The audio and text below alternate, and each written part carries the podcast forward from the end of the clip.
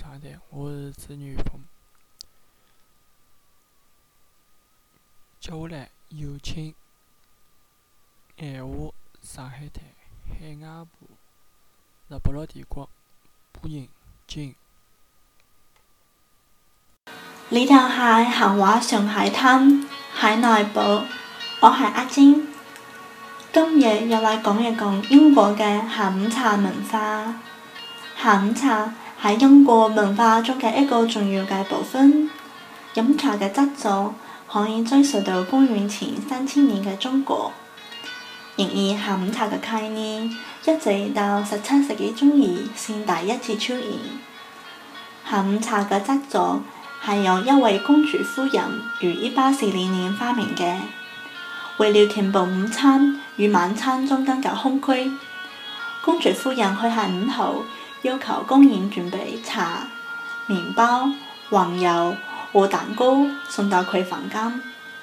呢、這個就係英國下午茶嘅起源。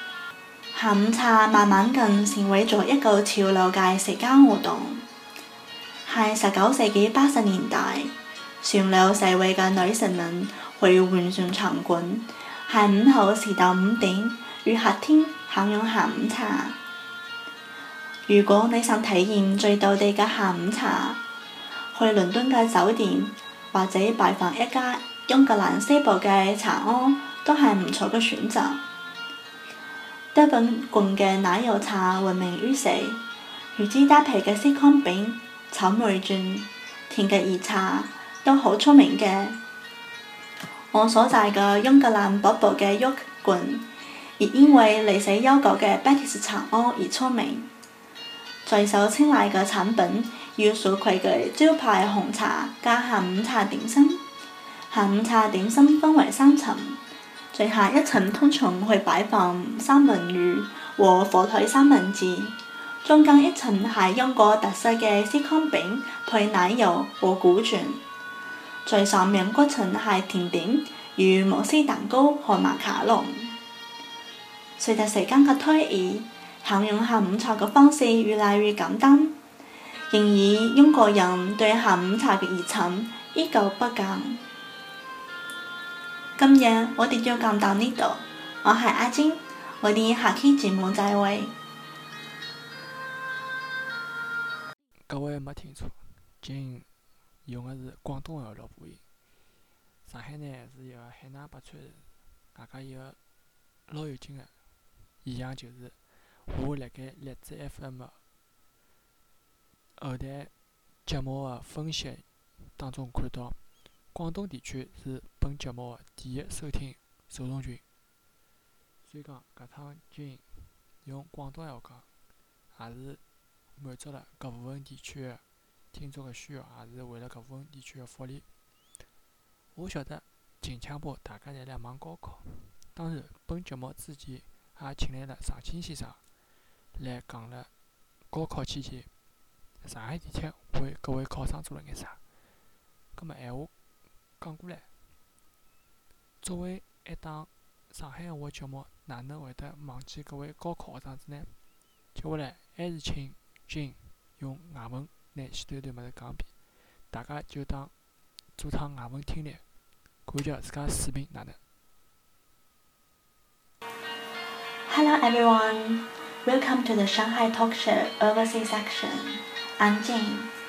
In today's video, I'm going to talk about the history of the Shanghai French Concession and also provide you with a brief travel guide. The Shanghai French Concession was established in 1849 and came to an end in 1943. The area covered by the French concession remained a residential and retail district, and was also the center of Catholicism in Shanghai. Despite the redevelopment over the last few decades, the area retains a distinct character and is also a popular tourist destination. The French concession covers today's Luwan and Zugawi districts Huaihai Road is a busy shopping street and is also home to both Xintiandi and Tianzifang, which are extremely popular shopping and dining spots. Zigawa is also sought after for visitors, and it is where the Shanghai Stadium locates. The tree-lined avenues and the Tudor mansions in the area still retains an air of the Paris of the East. There are also loads of trendy boutiques and restaurants along the old French concession streets. Changle Road and Xinle Road are the right places to find small designer clothing shops. You can also appreciate the interesting architecture designed by French and Belgian people. They show a mixed Shanghainese and European style. The old French concession is also home to many historical buildings. Sun Zhongshan's former residence is located on number 7 Xiangshan Road. The house was the Shanghai residence of Sun Zhongshan and his wife Song Qingling from 1918 to 1937. It was converted into a museum in 1961. It tells the story of the revolutionary father of the Republic of China. Another highlight is the Sinan Mansions, which is another redeveloped quarter, based around a dozen European-style villas dating from the early 20th century. The revamped villas are now mostly restaurants and bars. Shaded by the tall plane trees planted by the French authority a hundred years ago, this is a pleasant area to stroll around and perhaps stop for a coffee.